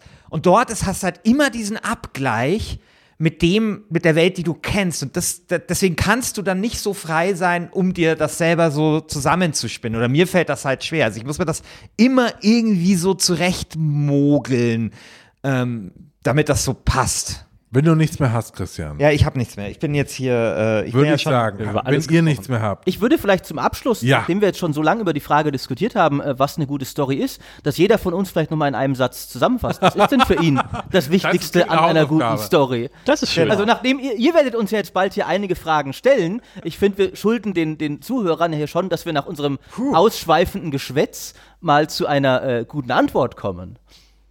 Also ich fange einfach mal an. Ich habe es, glaube ich, in der ersten Folge der Auslosung schon gesagt. Für mich ist wichtig bei einer guten Story, dass ich eine Figur habe, entweder selbst spiele oder daran teilhabe an der Geschichte, die ein klares Problem hat und ein klares Problem lösen will. Und ich äh, habe, habe Teil daran. Also es ist Storytelling 101 in jedem Film. Du hast immer einen Protagonisten, der will irgendwas, will irgendwas erreichen, hat einen Weg zu gehen, irgendein Problem stellt sich ihm in den Weg und das ist dann die Geschichte mehr oder weniger. Und ich finde, also mich holen solche Geschichten immer am besten ab. Ich finde, es ist eine totale Stärke von Storytelling, die viele Spiele vernachlässigen und einfach so diese, diese, diese simple Lektion äh, nehmen nicht viele wahr. War jetzt streng genommen ein Satz. Es war ein langer Satz, Es war ein- aber es war ein Satz. Das war ein Thomas Mann-Satz. Also, ich finde, eine gute Story überrascht mich ähm, und berührt mich vielleicht sogar im besten Fall. Und ich finde, eine gute Story erzählt noch mehr. Also erzählt dann noch mal etwas, über was ich nachdenke. Sei es über menschliche Beziehungen oder über ja, die Gesellschaft oder über irgendwelche Fragen, die ich mir oder andere Leute sich stellen und hat dazu was zu sagen, also irgendwas Gehaltvolles auch. Also mehr als billige Unterhaltung. So. Ja, mehr als hier ähm, Dings. ja, genau. Wunderschön. Ähm, ich wiesel mich raus und sage, eine gute Story ist eine, über die ich hinterher in einem Podcast reden möchte. Oh, oh. Und zwar, gibt's- egal aus welchem Grund. Ja, egal aus welchem Grund, wir haben so viele genannt heute Abend. Ob sie mich überrascht, ob das zutrifft, was äh, Christian gerade gesagt hat, ob sie mich zum Nachdenken bringt, ob sie mich berührt emotional, ob sie mich irgendwie auch irgendwas sehr Einzigartiges erleben lässt, eben durch emergentes Storytelling. Wie damals in Stellaris, als ich Roboter gespielt habe, die Menschen in Batterien verwandelt haben und daraus Strom gewonnen. ist so. Fantastische Geschichte. So, okay. Und das ist für mich, also ich weiß, rausgewieselt, ja, weil es, es ist kein Qualitätskriterium, aber es ist mein Qualitätskriterium, wenn ich danach sage, Alter, das musst du Menschen erzählen. Nicht, weil es diese Menschen interessiert, weil lol, like I care, sondern weil ich es unbedingt erzählen möchte aus mir heraus, weil es mich berührt hat und mich bewegt hat, dann ist es eine gute Geschichte. Wie, wie ein guter Urlaub. Ja, ja. So, die, jetzt machen wir Dia-Abend, ne, Ja, genau. Freunde, genau, hier, das ist die Golden Gate Bridge, das ist sie nochmal, das ist sie nochmal. So, das ist eine gute Story. Finde ich gut. äh, ich würde sagen, für mich ist das Wichtigste an einer guten Story, dass sie mich A, etwas Bemerkenswertes erleben lässt und B, von Anfang an genug mitreißt, dass ich es auch erleben will. Äh, das beides zusammen schaffen, finde ich, die wenigsten Spiele. Zum einen, dass es wirklich am liebsten wirklich, wenn es irgendein, irgendetwas ist, was ich noch gar nicht erlebt habe. Ob es ein Charakter ist, der neuartig interessant ist, was Neues zu sagen hat, ob es ein cooles Szenario ist, wie jetzt in, ich muss auch mal hier, mein, mein Spiel, das ich immer erwähne, ist Tyranny, wo ich halt äh, den Gesandten des Bösen spiele, statt den, den üblichen Helden. Allein diese Tagline sofort hast du mich. Das ist bemerkenswert, das will ich erleben. Dem verzeihe ich sehr viele Schwächen, die es auch hat, weil es diese, diese Kernanforderungen für mich erfüllt. Ähm, und ich finde, das ist was, was viel zu viele Spiele vernachlässigen. Wo ist denn jetzt hier deine Story bemerkenswert verglichen mit den fünf anderen Shootern, verglichen mit dem und was ich sonst schon erlebt habe? Ähm, das sind, finde ich, die Stories, die dann auch denkwürdig sind. Ja, jetzt Bam. kommen wir, Stichwort denkwürdig. ähm, wir nähern uns dem Höhepunkt dieser heutigen Sendung Und der Staffel. Und der Staffel. Der ersten Der Staffel von Last eigentlich. Game Standing. Zwei Monate hingefiebert auf diesen Genau. Moment. Gott, ich bin so aufgeregt. Genau. Ich und auch. Ich ähm, wir werden ähm, in der nächsten Viertelstunde dieses äh, Duell erleben zwischen äh, Maurice Weber und Micha Graf. Nochmal zur Erinnerung, Micha Graf vertritt Bioshock und Maurice Weber vertritt Planescape Torment. Vor mir liegt die Schachuhr des Todes, die ihr schon kennt. Es ist diesmal allerdings so, wir haben uns Fragen überlegt, die wir beiden stellen. Jeder hat, wie bei den, wie dem Halbfinale, siebeneinhalb Minuten Zeit. Wenn einer keine Zeit mehr hat äh, zu sprechen, dann ist es sein Pech, dann hat der andere freie Bahn. Wir wollen aber, dass es ein bisschen stärker hin und her geht. Deswegen haben wir jetzt jedem, für jeden fünf Fragen vorbereitet. Und das, Christian, die Fragen musst du vorlesen, weil ich muss hier ein Mikro halten, ich muss diese Schachuhr Okay. machen. Das ist eine super komplexe, komplexe Aufgabe. Dann muss ich die anhalten, während du eine Frage stellst. Ich muss im, im, im Griff haben, wer noch wie viel äh, Redezeit hat. Überfordert mich hier alles total. Du musst die Fragen stellen. Okay, dann würde ich aber sagen, wir lassen in diesem Fall im Finale den Münzwurf weg. Okay, lassen wir Münzwurf Eh nur ein weg. Gimmick. Und ich würde sagen, wir fangen Michael Graf. Aber, aber jeder hat trotzdem eine Auszeit. Wenn er die Frage nicht beantworten kann, kann er äh, Timeout machen, dann geht das an dem anderen zurück. Der kann natürlich dann auch Timeout machen, dann geht es wieder zurück, aber egal. Jeder hat nur einen. So. Ein Joker quasi. Okay, die Fragen sind ein bisschen unfair, tatsächlich. Ja. Die sind ein bisschen absurd. Das haben wir Ihnen Sind jetzt, es jetzt die gesagt. gleichen Fragen für beide? Äh, nee, die sind anders. Okay. Okay. Christian, bist du bereit? Ja, wer geht, wer fängt denn an? Ja, Michael Graf fängt an. Okay, alles klar. Okay, die Frage. Was ist unfairer? Ayn Rands Philosophie oder die Tatsache, dass es Bioshock in dieses Finale geschafft hat? Deine Zeit. Das Schöne ist, dass ich nicht mal wissen muss, wer Ayn Rand ist, um die Story von Bioshock und das Setting von Bioshock fantastisch zu finden. Und natürlich kann man lange drüber diskutieren, über, wie heißt nochmal der Tycoon, habe ich vergessen, mit seiner kapitalistischen Was Weltsicht für ein Versager. und seiner Andrew widerlichen. Ryan ja, natürlich. Andrew Ryan, genau, stimmt, Andrew Ich Ryan. könnte beide er Spiele verteidigen. und seiner, ja, und, und seiner widerlichen Atlaswelt, die er da unter Wasser aufgebaut hat. Aber ist es denn wirklich notwendig, um hinterher zu Freunden gehen zu können und zu sagen, Mensch, Alter, die Bioshock-Story und dieser Twist, das war das Geilste, was ich jemals erlebt habe? Nein, es ist nicht. Äh, Maurice, ist die Story von Planescape Torment wirklich so viel mehr als Michael Ende für Arme? Also bitte, die, die ist, äh, erstens mal ist Michael Ende fantastisch und jede Story gewinnt, äh, mit ihm verglichen zu werden. Ähm, aber ich würde sagen, es ist äh, Michael Ende für Gamer, denn es hat äh, wunderbar hohes Niveau mit der äh, zusätzlichen Nuance eines Spiels, dass ich in dieser Story selbst entscheiden kann, was ich jetzt mit der Schildkröte machen will, die eine halbe Stunde die Zeit zurückdrehen kann oder wie auch immer das funktioniert hat. Bioshock. Michael Graf. Ähm, Rainer Siegel schrieb vor einigen Tagen auf Twitter, ein Spiel, das hauptsächlich per Hörspielschnipsel erzählt und seinem dramaturgischen Höhepunkt noch eine öde Stunde 0815 folgen lässt, empfinde ich nicht unbedingt als Gipfel eines Mediums. Hat er recht? Rainer Siegel, vielleicht ganz kurz, äh, WASD-Mitredakteur, äh, schreibt auch für die GameStar. Schreibt auch Kolumnen für die GameStar, genau. Mal sehen, ob deswegen, das- Ab, ab jetzt immer Genau. noch. des, äh, deswegen, das ist vorbei. Ja, das kann ich an der Stelle schon mal annutzen. Micha. Es ist richtig. Die letzte Viertelstunde von Bioshock ist nicht das Beste, was jemals in einem Spiel passiert ist ähm, und lässt auch ziemlich nach Story-wise. Aber es ist egal, weil man sie nicht mal spielen muss, um das erlebt zu haben, worum es eigentlich geht in diesem Spiel. Und den Anfang des, äh, des Tweets habe ich schon wieder vergessen, aber es ist nicht so wichtig. Hörspielschnipsel. Ah, Hörspielschnipsel, genau. Hörspielschnipsel sind nicht das, was eigentlich Storytelling ausmacht in Bioshock. Denn diese Hörspielgeschichten sind super und sie geben dem Universum Tiefe und sie füttern dich mit mehr, was da passiert ist in dieser Welt. Aber die eigentliche Geschichte von Bioshock ist ja nur, okay, du landest mit diesem Typen in dieser Unterwasserwelt nach dem Flugzeugabsturz und fragst dich, was zur Hölle da eigentlich gerade passiert ist. Und natürlich findest du dann diese Hörspieldinger, um das ein bisschen näher in Erfahrung zu bringen. Aber du erspielst dir die Geschichte. Ihr verwirrt mich, weil ihr gerade an der Uhr rumdrückt. Ich glaube, du hast Ich gerade glaube, den- die Uhr funktioniert nicht, oder? gestochen. Ja, die die- die und schwätzt. doch, die funktioniert. Die, die hört hier manchmal auf, weiß ich auch nicht. Das Das ist halt die Schacho des Todes. ist Schache des Todes. Ja. Anyway, äh, was ich nur sagen will, ist, äh, du erspielst und du, äh, du erarbeitest dir in diesem Spiel die Story selbst im Prinzip interaktiv, indem du die Hörspielschnipsel findest, aber indem du auch die anderen Charaktere triffst, indem du Sander Cohen triffst und so weiter und so fort. Und das darf man ja auch nicht vergessen. Die wahrhaft denkwürdigen Momente sind Interaktionen mit anderen Leuten in Bioshock und nicht die Tonbänder. Maurice, äh, diese Woche ist Uriella gestorben, die Schweizer Sektenanführerin, die in den 90ern alle paar Wochen das Ende der Welt verkündet hat. Uriella war esoterisch, spirituell, pseudophilosophisch und eine Blenderin. Ist die Planscape Torment Story nicht die Uriella unter den Computerspiel-Stories? Na, ich finde, das kann man ganz einfach damit beantworten, dass sie offensichtlich gestorben ist, während die Planescape Torment Story so glorreich weiterlebt, dass sie heute noch nach all der Zeit jegliches moderneres Spiel, auch vor allem, ihr habt es ja vorher schon gesagt, mit einer Lässigkeit aus dem Rennen fegt, die Bioshock nicht mal ansatzweise hingekriegt hat. Und ich würde sagen, das ist doch das, was hohe Kunst und hohe Philosophie ausmacht, dass sie die Zeit überdauert, wie es zum Beispiel auch Sokrates getan hat. Und deswegen würde ich ganz eindeutig sagen, dass natürlich Planescape Torment hier mit irgendwelchen komischen, spleen spleenigen Mediums nicht mal ansatzweise vergleichbar ist.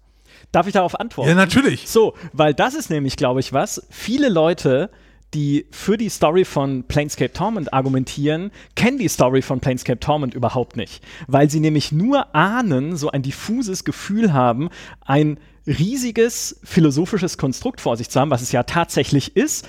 Und das muss dann schon irgendwie gut und deep sein, was du dann da kriegst. Aber sich wirklich dann da reinarbeiten und denken zu müssen in diese ganzen Texte, ich glaube, das haben die allerwenigsten gemacht. Planescape Torment lebt mehr von seinem Ruf als von dem, was es tatsächlich leistet. Ja, aber Micha, wir argumentieren hier nicht auf dem Niveau des Pöbels. Wir argumentieren hier ja nicht auf dem Niveau derer, die irgendwo unten am, am Berg stehen und nach oben schauen. Da oben ist die gute Story. Wir sind die Götter im Olymp, die oben sitzen, das alles wissen und kennen und im Kreise der Erleuchteten und der Wissenden drüber diskutieren. Aber das ist ja dasselbe wie bei Ayn Rand. Du musst ja Atlas Shrugged nicht gelesen haben, um die Welt von Bioshock zu verstehen und zu verstehen, was es eigentlich auf sich hat mit diesem ganzen, okay, Andrew Ryan, totale Freiheit für den Menschen, alles jetzt libertär und sonst was, oder wie auch immer da der richtige Begriff ist. Du musst ja einfach nur verstehen, hey, ist eine geile Story mit einem geilen Twist. Und wenn du aber dann noch Ahnung davon hast und dich damit beschäftigst, ist es halt noch mal besser. Und bei Planescape Torment ist es einfach nur ein Wust an Philosophie, der auf dich einprasselt und in den du dich reindenken musst und erst dann weißt du irgendwie, ja, okay, jetzt verstehe ich auch, warum es geil ist. Aber es ist Vielleicht lag ich falsch, wir geil. argumentieren doch auf dem Niveau des Pöbels. Stell mal die nächste Ja, ja, Frage. die Frage geht nämlich jetzt auch genau Im Namen des dahin. Volkes Äh, ist die Story von Bioshock nicht einfach nur ein Philosophieseminar an der VHS mit besserer Grafik? Na eben nicht.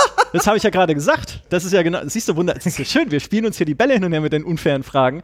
Aber das ist ja genau das. Du, du musst das Philosophieseminar nicht belegt haben. Du kannst es äh, belegen und du kannst danach philosophisch äh, sehr toll diskutieren mit anderen Leuten. Du musst es aber nicht, weil das Spiel dir Leuchttürme setzt innerhalb seiner Story, über die du auch sprechen kannst, ohne das Seminar belegt zu haben. Also Mor- jeder von euch hat jetzt übrigens noch fünf Minuten. Was immer noch. Weil du Ja. die Uhr verkackt hast. Na, ja, Also da ist offensichtlich was schief gelaufen. wusste- Ja. ich Ich dachte, nicht- oh Scheiße, wir haben ja noch so viel übrig und kaum Man muss, alles man muss gesagt. nämlich diese Uhr aufziehen. Und man muss jede, jede von diesen zwei Uhren aufziehen. Ja, so Ähm, viel zum Olymp. Ja, Ja. scheiß drauf jetzt hier. Also Ja. ich, jetzt läuft die Zeit hier mal ein bisschen weiter, um das alles wieder aufzuholen. Trotzdem, jeder von euch hat noch fünf Minuten. Nie- Ich würde sagen, wir machen die Fragen noch. Ja, die Fragen und dann ist gut. Ja, Dann ist gut. Ja. Und, bei, und, und beim nächsten Mal wird die Uhr wieder Aber die nächste Frage ist sehr, sehr gut. Äh, Maurice, was kann das Wesen eines Menschen ändern? Das wird ja immer wieder als total deepes Zitat hervorgekramt. Und das ist mittlerweile so eine Art pseudo-intellektuelles Arschgeweih für Gamer, die sich wenigstens eine Sekunde mal wie Peter Sloterdijk fühlen möchten. Was soll das?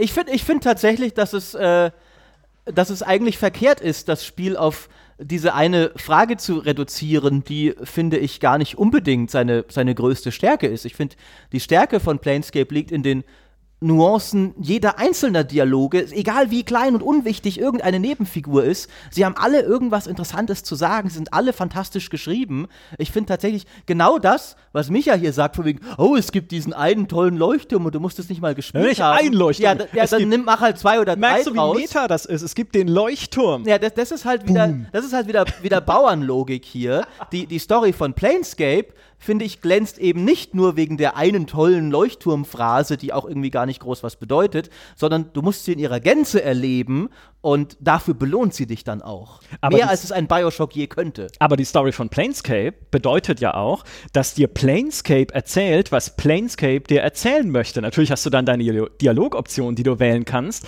aber Planescape gibt dir schon sehr genau vor, was dein Charakter erlebt und sagt und was die anderen sagen und was er denkt. Und in Bioshock, und das macht für mich die Story von Bioshock nochmal eindringlicher, ob es sie besser macht, kann man drüber diskutieren, aber das tun wir ja. Aber zumindest eindringlicher ist, dass die Reaktionen auf das, was passieren, deine eigenen sind, weil du vor dem Monitor dann davon berührt bist. Und das bei Planescape habe ich das Gefühl, Na, es, es ganz- sagt dir mehr, Ganz was im du denkst. Gegenteil, Micha, denn Planescape lässt dich eben auch hinter dem Monitor darauf reagieren, also im Monitor. Bioshock, Im Monitor. Ja, ich, ich reagiere jetzt hier vor dem Monitor. Ich habe nur absolut keinen Weg, das ins Spiel zu übertragen, außer durch die Entscheidung, bringe ich Kinder um oder nicht. Während Planescape tatsächlich dir haufenweise Ingame-Reaktionsmöglichkeiten und viel mehr Freiheit bietet. Aber das ist ja gerade das Besondere an Bioshock. Es bietet dir die Freiheit ja nicht aus gutem Grund, mit Ja. der es spielt die ganze Das- das Zeit. stimmt natürlich. Diese Kindersache, das gehört für mich nicht zur Story. Das ist halt irgendwie dem Setting geschuldet. Das ist ja, das ist ja du brauchst halt noch so ein bisschen Ja, die- Interaktion hinterhergeschoben und so. Das, ich finde übrigens da auch, wir jetzt die, nicht die, groß die, drüber reden. äh, äh, können wir bei Torment auch einfach davon ausgehen, dass es topmoderne AAA-Grafik hat, weil alles, was nicht gut ist, äh, gehört ja nicht dazu. Aber was ist denn die Entscheidung am Ende? Also jetzt, wenn du an bei Den hat der Torment, Maurice jetzt schön unter die Latte geknallt. was ist denn die Entscheidung, die große äh, Entscheidung am Ende von Torment, die du treffen musst, ist doch gar keine, weil auch in Torment ist es doch am Ende okay. Du ziehst halt, du nimmst deinen Knüppel und ziehst in den immerwährenden Krieg zwischen Teufeln und Dämonen. Das ist ja genau das, worauf ich die ganze Zeit hingearbeitet habe. Ja, äh, das Leben ist halt kein Wunschkonzert. Das ist halt, ist halt Torment. ja, dann so viel zum Thema Interaktivität. Ne? Pf. Wir haben, noch, wir haben noch zwei Fragen für jeden. Die nächsten beiden Fragen sind jeweils mega weird. Äh, Ach, jetzt erst. Jetzt, Micha, wenn Bioshock ein FDP-Politiker wäre, welcher wäre es? Ich kenne nur Kubicki und Lindner. gibt's, gibt's noch mehr FDP-Politiker? Das ist mal eine eigene the Diskussion schon wert. Nein, das ist Christian Lindner. Wir Ja, können auch. Verstorbene, also Genscher oder so, darfst du, oder Das, äh, es das auch war- sonst noch so gab. Kann, kannst du, können wir noch mit rein. Gut, ich, ich meine, Genscher natürlich wegen, der, wegen dem vielen Hören, was man erledigen muss im Spiel, ist natürlich jetzt ein guter Punkt, ne, mit den Tonbändern und sowas. Da wäre ich jetzt so gar nicht drauf gekommen, also danke dafür. Aber äh, ja, es ist, aber es ist ja auch dieser, dieser hippe, fluffige Yuppie-Kapitalismus, der im Spiel verkörpert ist, ist ja durchaus was, was äh, dem modernen Image der FDP äh, sehr nahe kommt. also Lynn, Habe ich die Frage jetzt beantwortet? Ja, ja, hast du. Maurice, wenn, welche, wenn Planescape Torment eine kleine deutsche Stadt wäre, welche wäre es? Was ist das denn für eine Frage? äh, pff, eine Stadt, wo man viel lesen muss, die aber richtig deep ist. ja, ja, ist eine gute Frage. Äh, wo, wo, wo, wo, wo findet dann immer das, das Literaturfest statt? Äh, keine kleine was wie Stadt, ne? Weimar oder so ein Scheiß. Oh, Marbach, ja, Göttingen. Marbach würde Marbach, äh, Göttingen, Ja, sowas. Greifswald.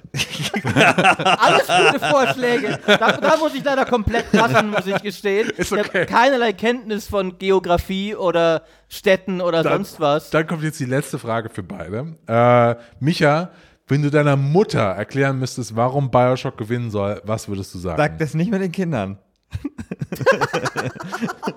Mama, wir müssen reden. ich weiß, du hast keine Ahnung von äh, Spielen und keine Ahnung von Oh, Geschichten. guckt er mich so an, während er das sagt. Aber du kennst doch Maurice. Und du weißt, wie Maurice ist. Maurice ist immer gegen alles. Maurice hasst. Wenn es nach Maurice geht, ist die Welt schlecht und muss verschwinden. Und Maurice mag Bioshock nicht. Und deshalb ist Bioshock fantastisch. Selbe Frage an Maurice. Wenn du deiner Mutter erklären müsstest, warum Planescape Torment gewinnen soll, was würdest du sagen? Das ist eine bessere Geschichte als die ganzen komischen Krimis, die du immer liest. Das wäre geil gewesen, wenn du jetzt gesagt hättest, ist besser als Bioshock. Sehr gut. Sehr gut. Auch ohne Schachuhr. Äh, Genau. Ich glaube, das, äh, das passt jetzt. Genau. Also, ich finde, es war ein furioses Finale.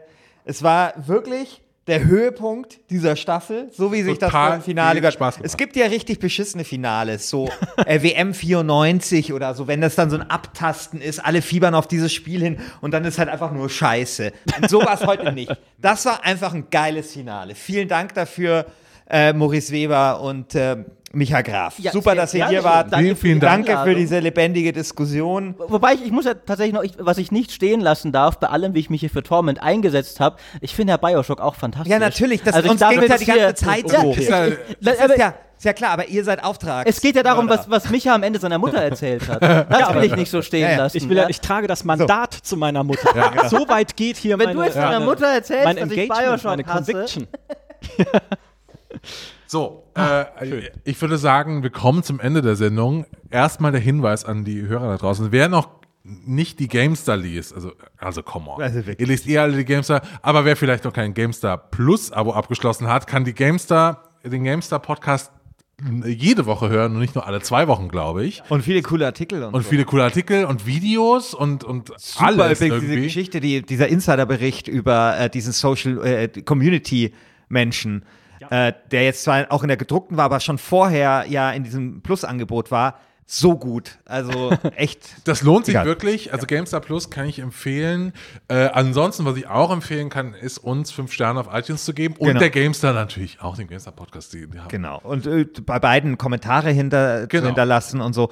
Und was ich empfehlen kann, ist, sich in einem Forum anzumelden, um Bei- dann natürlich Teil dessen zu sein, was einfach die en letztendlich entscheidet für ein und für alle Mal, welches das Computerspiel ist, das die beste Story hat. Nämlich indem man an dieser Wahl teilnimmt. So. Daran wird auch nicht mehr gerüttelt. Da wird Dann- nicht mehr gerüttet, dann ist das geklärt. Also da braucht man dann, also das ist dann auch für euch der Benchmark. Also wenn die Gamestar dann irgendwie schreibt, ja, es hat jetzt zu 71 Prozent so eine gute Story wie das, was halt die Staffel 1 gewonnen hat bei Last Game Standing und so. Das ist einfach so, einfach so ein feststehendes, feststehende Maßeinheit, die, die geschaffen wird und die ihr mitschaffen könnt, die jetzt gerade zuhören. Also meldet euch an in diesem Forum. Da sind immer mehr Leute dabei. Stimmt mit ab, diskutiert natürlich auch und äh, schreibt uns auch ruhig, äh, wie ihr das Finale fandet, was wir noch verbessern können.